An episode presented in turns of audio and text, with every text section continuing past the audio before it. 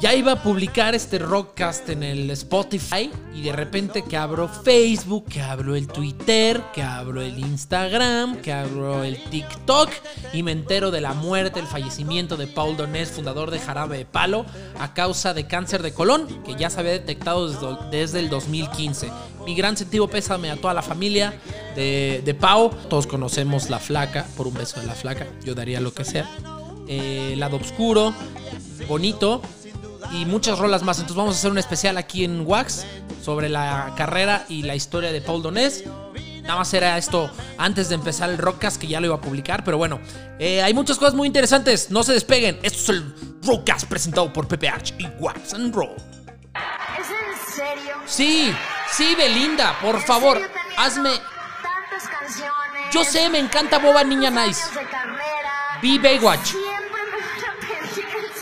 Sí, sí. Sí te voy a pedir el sapito. Sapito, sapito, sapito. Por favor. Por favor, Belinda. Con ustedes, Sapito.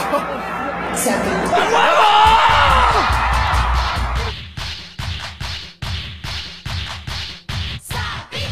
Pinche rolota. Este, muchachos, ¿cómo están? Muy buenas noches a estas 10 de la noche. 10 de la noche del día. ¿Qué día es hoy? 8 de junio. Eh, mis vecinos no han de estar muy contentos, tampoco mi roomie de que esté grabando esta hora, pero pues así, así es la chamba del artista, muchachos. Esta es la chamba de, de salir adelante, de crecer, de progresar y de querer ser una mejor persona. ¿Cómo quiero ser una mejor persona? Dándoles lo mejor, lo mejor de la música. Y es que esta semana hubo mucho.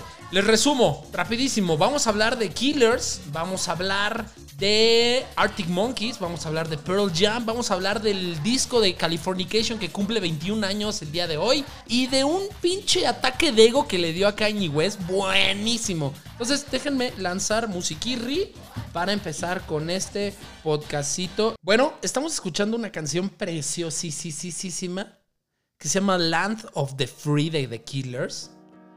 No sé cuánto tiempo puedo poner de esto, pero es preciosa esta canción. Eh, fue lanzada en el 2019, o sea, no hace mucho.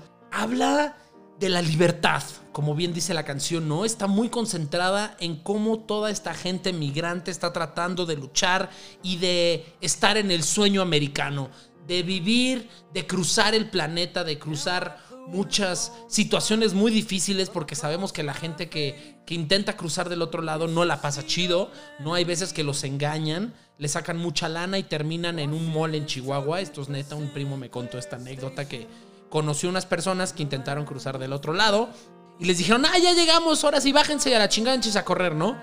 Y los bajaron en Chihuahua en un mall, pues que se ve gringo, que se ve cool. Y, y se me hace medio culero, ¿no? Hay gente que no la está pasando tan chido. Ahorita acaba de caer una, una llovizna terrible, que para mí es hermosa, pero terrible para la gente que vive en la calle, una granizada, yo creo que de un tamaño de un balín, y hay gente que no la está pasando tan chido. En este caso, Estados Unidos pasó por una... Pues por algo terrible la semana pasada, que fue el asesinato de George Floyd. Ustedes, pues espero estén enterados de lo que suceda. Los invito a, a leer muchas noticias, enterarse de lo que pasa en el mundo entero. Porque si bien si hay noticias muy malas, también tenemos que estar enterados y cómo está sufriendo el planeta y cómo estamos luchando muchas personas para que esto mejore. Después de mi plática motivacional, eh, Killers, que están escuchando esta canción, saca una nueva versión, una versión que la suben a su Instagram, no está oficial en YouTube, pero sí está oficial en el Instagram, y agarra la misma letra del 2019 de Land of Free. Les pongo otro pedacito rápido. Preciosa parte. Saca, saca esta, esta versión que el video original, antes de llegar, es dirigido por Spike Lee, uno de los mejores directores que tiene en la vida. A mí me encanta y está muy concentrado en México, ¿no? Vemos banderas mexicanas, vemos el cruce de la frontera, vemos gente pasándola mal y ahora pues adaptan esta canción a lo que sucede en el mundo real con George Floyd. Y de las cosas que cambiaron del original, la voy a traducir al español, que dice, ¿cuántos asesinatos debe haber ¿Cuántos asesinatos debe ver un hombre en su casa? 8 minutos medidos y 46 segundos. Otro niño en la bolsa, otra mancha en la bandera. Les, recuerdo que estas cosas, por eso inicié con el sapito, porque sabía que iban a estar medio gruesas, pero está muy bonito la letra, está hecha con muy amor, tanto la original como la nueva adaptación que pueden encontrar en el Instagram de The Killers. Eh, también dentro de las cosas que cambia, dice, Padre Celestial, ayúdanos a ver cómo perder nuestro odio, cómo romper nuestros ciclos y cambiar para nuestra naturaleza, para que podamos cambiar debajo de un estandarte en la tierra de los libres. Otra curiosidad de- dentro de, de esta canción ya para terminar es que hay una película que se llama Third, ¿no? Y es un filme que habla sobre la raza y el encarcelamiento. Y además los monólogos de Jimmy Kimmel lo convencieron a Brandon Flowers de empezar a hacer música con política, con propuesta mucho más de lucha. Y creo que Landon Free es una gran canción, que es un gran himno. Ay, me pegué. Es un gran himno para, para un futuro. Me encanta, me encanta Landon Free. Les pongo otro pedacito rápido. Quiero decirles que sí está bien chida la rola desde muchos aspectos, pero también me da un poquito de risa porque parece la canción de Navidad, miren. Ven a cantar, ven a gozar, que ya está aquí la Navidad. Vámonos de bolón ping-pong con una de mis bandas favoritas de rock, que esta definitivamente sí es una banda de rock moderna. Una banda que le ha costado ponerse en un estandarte como rock del que hace falta. Y estamos hablando de los Arctic Monkeys. Este álbum que están escuchando en esta... La canción se llama When the Sun Goes Down. Es del álbum del 2005 llamado Whatever People Say I Am, That's Why I'm Not. Algo muy chido es que sacaron un concierto completo. Con esto de la cuarentena, los músicos están volviendo locos y están buscando la manera de sobrevivir y de vender y que la gente no se olvide de que están presentes. En este caso, Arctic Monkeys saca un concierto totalmente gratuito que voy a poner todos estos links en mis páginas de internet para que ustedes puedan encontrarlo. Si no, búsquelo Arctic Monkeys, concierto completo. Y fue grabado en el 2005. O sea, un año antes de que saliera este disco, que está catalogado como uno de los mejores di- 500 discos según Rolling Stones. Rolling Stones, sea, la banda, no. La, revista Rolling Stone, como los 500 mejores álbumes de todos los tiempos. Sí está cabrón el disco, a mí me fascina. Tiene un rock súper progresivo, increíble, y vale la pena mucho escucharlo. Entonces, ¿Qué me gusta del concierto? De hecho, no quería hablar sobre este concierto porque se me hizo medio... Pero lo interesante que a mí me llama mucho la atención y a ustedes que les gusta la música, espero es que trae todas las canciones de este disco un año antes de ser grabadas o mientras las estaban grabando hicieron este concierto. Si ustedes escuchan como la canción original con la canción del concierto, hay muchos cambios tanto en los acordes como en la musicalización. Que, que está muy padre y es muy interesante como los tipos, este, lo que saca de Beatles también, como que sacan las versiones de estudio sin editar y cómo se, cómo estaban planeadas antes hacer las rolas y cómo suenan ahora. Entonces, supongo que Arctic Monkeys fue por esta, por esta idea, está bien chido. Eh, les voy a decir en dónde lo pueden encontrar. Ahí está en un enlace. Entonces yo se los, se los dejo por aquí. Está muy chido. Como curiosidad para terminar esta plática de Arctic Monkeys, que insisto es una muy buena banda, que siguen escuchándolo en este preciso momento, es que el disco se convirtió, este el que estamos hablando, en la venta más importante del Reino Unido, vendiendo 360 mil copas en su copias, copias en su primera semana de lanzamiento. ¡Qué brutalidad! 360 mil copias. En 2006, cuando ya existían las redes sociales, cuando ya existía YouTube, cuando ya vender discos no es nada fácil. Se los digo, hoy en día está muy cabrón que las bandas o los grupos ya saquen discos y que hayan vendido tantas copias significa que es una gran banda, que es una banda muy importante y que merece ser escuchada y que merece ser reproducida. Les pongo otro pedacito de I Bait You Good on the Dance Floor.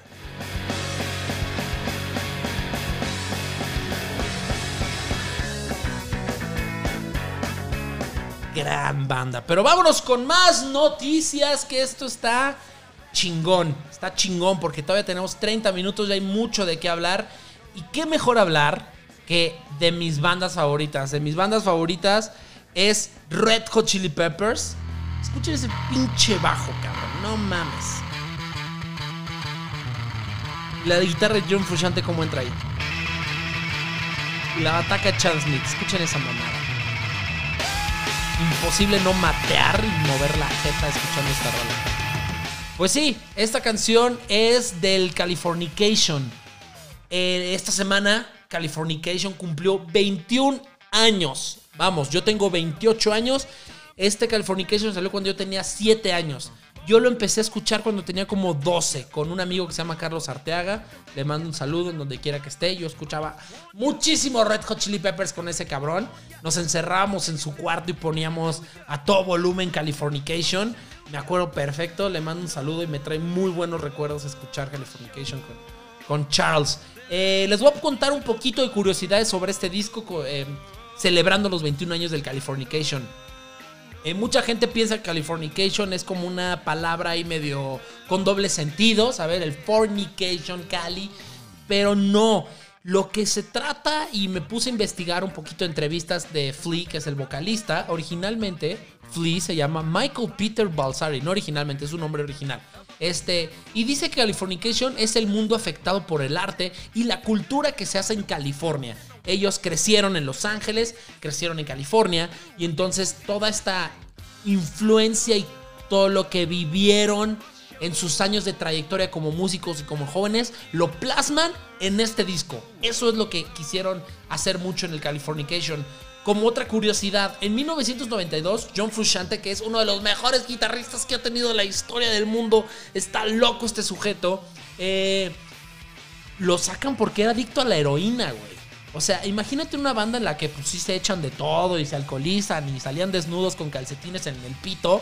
Eh, y lo saquen porque pues se estaba poniendo muy loco. Entonces, John Frusciante ha tenido muchos pedos durante toda su vida, o sea, actualmente. Eh, y en este caso, pues lo sacaron, dijeron, güey, no nos está sirviendo, nos estás afectando mucho como banda. Y entra Dave Navarro con One Hot Minute y Blood Sugar Sex Magic. Discos que no fueron muy bien recibidos por la crítica y a mí en lo personal no me encanta ninguna de las rolas. Sock My Kiss es buenísima, Give It Away. Eh, pero no fueron muy bien recibidos por la crítica. Entonces, en, dos- en 1998 echa John- entra John Frusciante. Me estoy trabando mucho, este, disculpen, voy a darle un trago a mi café. En 1998 entra John Frusciante de regreso a los Red Hot Chili Peppers. ¿Qué veo yo en el disco de los Red Hot Chili Peppers? Veo el mejor disco de los Red Hot Chili Peppers por mucho, desde muchos aspectos. ¿Pero por qué? Porque estuvieron influenciados por muchísimas bandas. Hace poco encontré en Spotify, si ustedes quieren buscar, se llama Dublad, Forming Records with Flea and John Frusciante. Y es una playlist que hicieron estos dos güeyes, el bajista y el guitarrista, de las canciones que se vieron influenciados para hacer Red Hot Chili Peppers. Entonces, todo lo que se vieron influenciados en Californication es como el pastel. Es un pastel ya perfecto en el que no necesita de otras referencias, sino ya suena a Red Hot Chili Peppers. ¿Sabes? Ya no suena a esto, ya no suena a lo otro.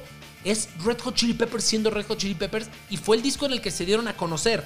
Vamos, les voy a leer un poquito de las de las rolas que están en el Californication porque son todas buenísimas. Around the World, para el Universe, Scar Tissue, Other, Other Side, Easily Porcelain. O sea, no mames, pinches rolotas. Purple Stays chingoncísima Road Tripping. Ahorita estamos escuchando Californication. ¿Se acuerdan del videoclip?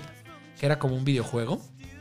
Ustedes eran de esos morros idiotas que hacían como que estaban jugando el videojuego y que le decían a sus amigos, no, es que ya salió para PlayStation. O le decían a sus am- amigos, a sus hermanos menores, eso yo lo hice. Perdóname, Rodrigo. eh, espero todavía sepas que es una broma. Pero eh, yo te hice pensar que estabas jugando el videoclip de el videojuego de los Red Hot Chili Peppers con un control de PlayStation 1. Perdóname, hermano, eso es totalmente falso. Nunca existió el videojuego de los Red Hot Chili Peppers, pero sí el videoclip. Eh, en 1999 sale el disco. Las composiciones, eh, el 90% están hechas por Anthony Kitts, el vocalista, y todos los, los, ah, los arreglos musicales están por John Frusciante. Es una super verga. Eh, como curiosidad, John Frusciante, no sé si me estoy clavando mucho con, con John, pero no. Pero es que muchas de, la- de las guitarras de Frusciante sobresalen aquí. Eh, está grabada con una Fender Stratocaster del 62. Eh, si ustedes no saben qué es una Fender Stratocaster es una lira preciosa que le ha tocado George Harrison, Jimi Hendrix, Buddy Holly, Jeff Beck, Eric Clapton. Chingo de bandas. Está de un chingo de guitarristas. Una lira que suena precioso, súper limpia y al mismo tiempo con todos los pedales que le mete este cabrón. Se vuelve un pinche trip musical fenomenal. El disco está producido por Rick Rubin fucking Rick Rubin es el rockstar de los productores. Mira, produjo a David Bowie, Slayer, Johnny Cash, Rage Against the Machine, a Shakira y a Lana del Rey. ¿Por qué dije estas dos? Para que vean eh, el balance que puede hacer este güey, que no solo se, se concentra en rock, sino en muchas cosas. El primer sencillo fue Scar Tissue, Scar Tissue, ¿no? Aquí estoy leyendo algo y dice, la banda quería hacer algo más que ella, dar un mensaje diferente. John Frusciante otra vez logró sacarlos del apuro. Pues sí, güey, no mames, es una verga. Empezó a tocar un riff melancólico, Kids integró la letra, la cual surgió... Ah, estas son palabras que contó en una entrevista Anthony Kids. Eh, surgió cuando Anthony corría alegremente en el exterior. Kids vio unas aves volando, lo que inspiró parte de With the First I'll Share This Lonely View. Vamos a escuchar Scar Tissue, que está aquí escuchándola. Ah, donde la tengo, Scar Tissue. No te me vayas, Scar Tissue. Aquí estás. Pinche ripcito, cabrón. No mames.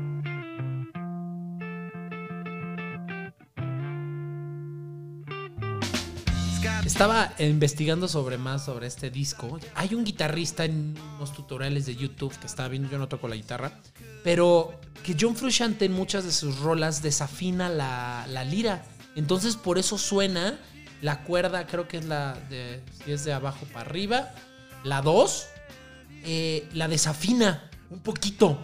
Entonces por eso suena a John Frusciante todas las rolas.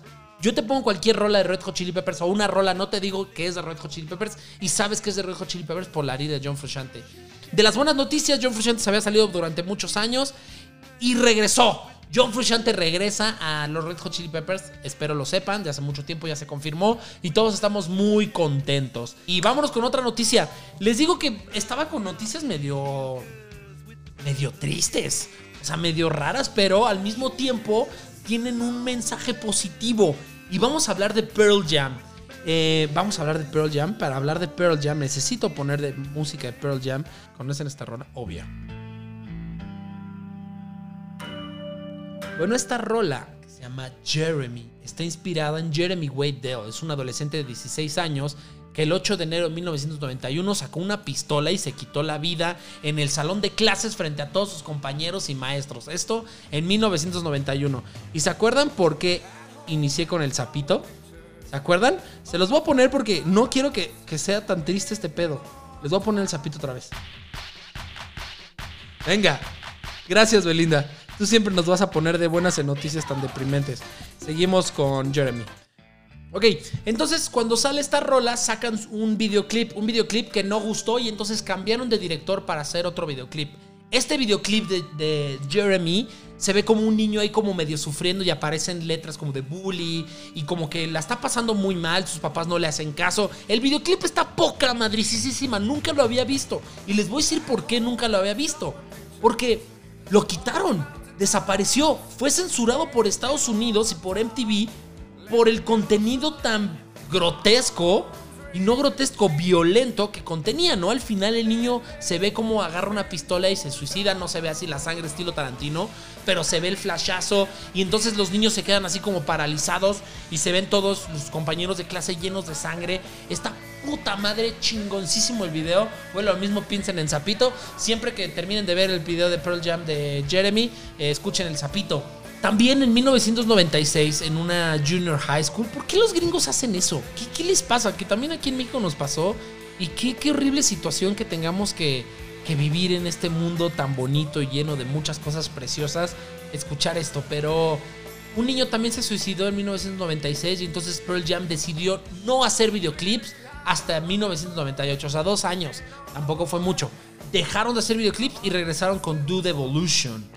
Ahora este videoclip está disponible en el YouTube oficial de Pearl Jam. Y les voy a decir algo, lo remasterizaron cabroncísimo. O sea, parece que se grabó hace 10 años y que le metieron un filtro vintage para que parecía oldie. Vean el video, se ve súper chingón y la verdad está muy padre. Estoy viendo aquí que Pearl Jam ganó cuatro premios MTV Music eh, Video Music Awards por este videoclip, incluyendo Mejor del Año. Pero después de todo lo de las matanzas, MTV lo prohibió. Eh, incluso hay una escena donde un niño hace un saludo nazi y pues todo fue así un caos y lo censuraron por todos lados. Pearl Jam entendió la situación. Les voy a decir unas palabras que dice Eddie Vedder. Dice, el aumento de la violencia con armas de fuego desde el debut de Jeremy es asombroso. Hemos publicado la versión sin censura del video que no estaba disponible en 1992 por las leyes de censura de la televisión. Podemos prevenir las muertes por armas de fuego ya que sean tiroteos, tiroteos masivos, muertes por desesperación, aplicación de la ley o accidentales. ¿No? Eh, este disco de Jeremy eh, está Teen, donde está Even Flow, está Black, está Garden Release, está puta madre. No sé si estoy muy emocionado con los discos que estoy mencionando, pero también entre mi top de discos está chingoncísimo. Es el álbum debut. O sea, qué cabrón que uno de los mejores discos de la vida sean los debut, ¿no? Como Appetite for Destruction de Guns N' Roses igual. Me fascina y es su primer álbum. Fucking genius. ¿Quién quisiera hacer eso? Todos. Pero bueno, escuchen esta, vean en YouTube Jeremy Pearl Jam, la versión, eh, pues ahora sí que extendida y sin censura. Eh, y se la recomiendo mucho. Está muy chingona. Y bueno, ya estamos acabando. Llevo 29 minutos en mi. En mi cronómetro, pero pues ha de ser menos por las cosas que me equivoco. Porque sí, amigos, me edito. Me edito para que esto suene increíblemente bien y no tenga errores y no me vea sumamente pendejo. Pero bueno, hay nuevos lanzamientos. Henry Krull es el del vocalista que la semana pasada de La Vida Bohem este, estábamos platicando. Saca un nuevo video. Y como es un peluche que sufre de amor, un peluche, un moped, está muy padre, véanlo. Se llama Henry Krull, eh, lo pueden encontrar en YouTube y en la playlist lo voy a poner. Travis también está sacando un nuevo sencillo que se llama Ghost. Eh, va a sacar dentro de sus planes de 2020 un disco que se llama 10 Years. Después de cuatro años no había sacado nada y Travis saca este, este sencillo que se llama A Ghost. Para terminar, ya estamos a nada muchachos. El Line from the Basement. Este fue un programa, yo no lo conocía personalmente, pero ahora pues todas las live sessions están muy de moda, ¿no? Eh, si podemos hablar de live sessions, pues están los de NPR Music, ¿no? Que es Tiny Desk. Pinches sesiones que suenan increíble y que llevan a las mejores bandas del universo. Pues hace mucho tiempo yo no sabía que existía una live session que se llama Live from the Basement, del 2006 al 2019. Estos fueron los años en los que estuvieron publicados estos. Fue en la tele, ¿no? Donde se publicaban el director creativo de esto se llama Nigel Godrich, que este güey ha trabajado con Beck, con Paul McCartney, YouTube, Rem, Pam, Roger Waters, y él es el creador de este concepto.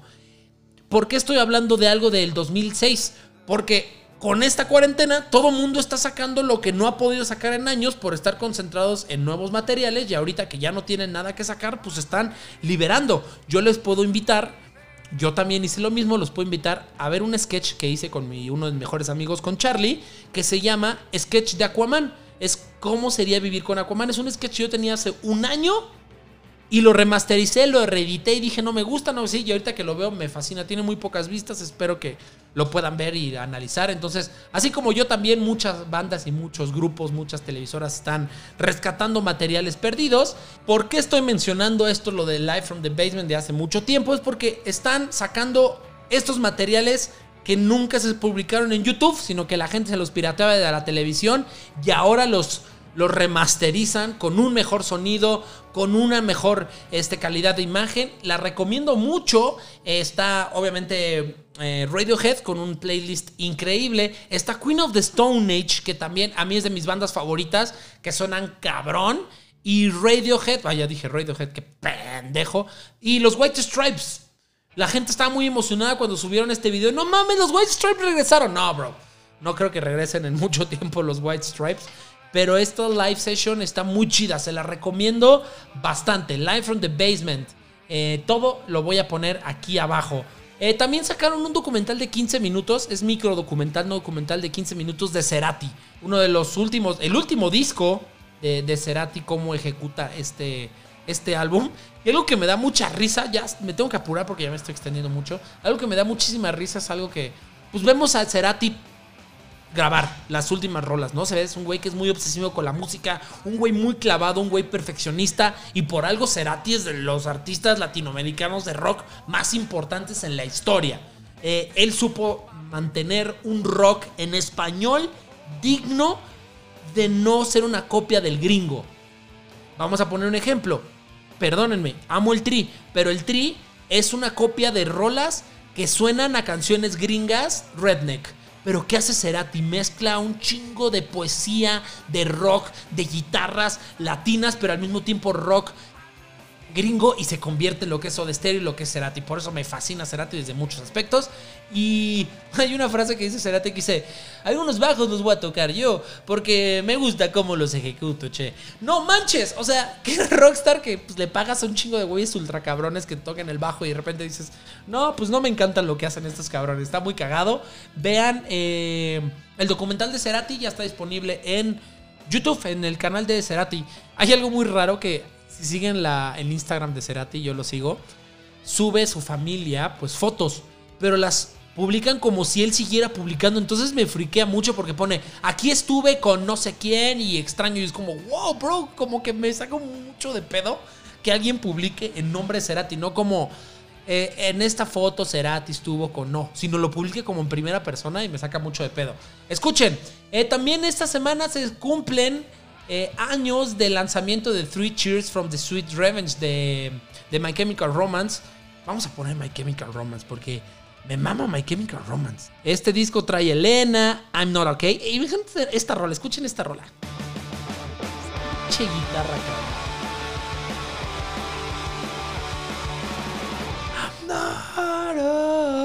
Buenísima rola, buenísima rola. Vámonos, terminamos con dos noticias muy importantes. Ya me super extendí, sabía que era muchísima información.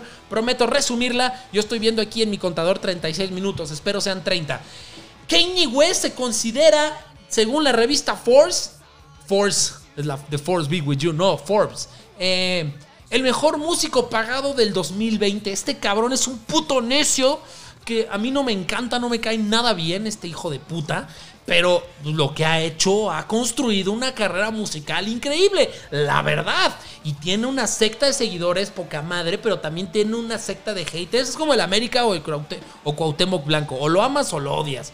Y este güey estaba obsesionado porque la revista Forbes le diera el reconocimiento como el músico mejor pagado. Encima de todos los músicos mejor pagados en la historia.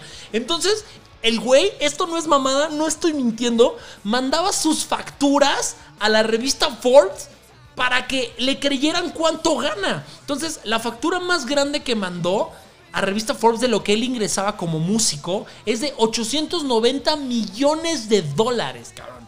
No mames, la factura más grande que yo tengo es la del Oxxo cuando compré dos panquecitos y mi pinches galletas de, para adelgazar. No mames. Eh, y el güey estaba súper emputado porque no le daban el crédito hasta que este año por fin se lo dieron. Y el güey, pues ya sabes, inmamable. El güey es inmamable y ahí les va. Está dentro de el, top 1, ¿no? Y después le sigue Roger Federer, Cristiano Ronaldo como los más ricos, que ganan más. Lionel Messi, eh, Neymar, LeBron James y Dwayne Johnson La Roca. Pero dentro de la industria musical le siguen Elton John, Ariana Grande, los Jonas Brothers, The Chain Smokers, no los conozco, perdónenme, Ed Sheeran, Taylor Swift, Taylor Swift, ah. Post Malone, Billie Eilish y Rihanna, entre muchos otros. Entonces, está loco. No mames, este güey está obsesionado con el triunfo, con siempre ser el mejor, con siempre estar llamando la atención. Bueno, muchachos, acabamos este Rockcast de la semana. Eh, me da mucho gusto que me estén escuchando. Eh, cada vez somos más en nuestras redes sociales en el Spotify, que es lo más importante. Síganme en Spotify, Proyecto Wax. Ustedes le dan seguir para que se enteren de las noticias más relevantes del mundo de la música. Muy pronto, no les voy a decir cuándo, pero voy a tener ya artistas invitados. Vamos a estar charlando. Nada más que pasen unos días más del coronavirus, pero ya tengo varios artistas planeados para echarnos una hora de podcast y platicar de su carrera musical. Pero bueno, muchachos, muchísimas gracias. Me despido. Me aventé 40 minutos hablando. Increíble, no me lo puedo creer yo mismo. Los quiero mucho. Espero disfruten esta semana. Les deseo mucha buena vibra, mucha buena suerte. Eh, ahora que llovió, que granizó, me encanta ver la lluvia, me encanta reflexionar sobre mí mismo, sobre mi existencia y sobre qué tanto voy a trascender en el mundo. Eh, les recomiendo que respiren, sean alegres, que conozcan nueva música, que conozcan nuevas personas, que platiquen, que convivan y que espero que todo esto, lo del coronavirus, pase pronto para que ya nos podamos abrazar y besar y hacer muchas cosas, entre ellas el amor. Amigos, los quiero mucho. Nos despedimos con I'm Not Okay otra vez que me encanta la rola. Yo soy Pepe Arch y nos vemos hasta la próxima. Bye bye.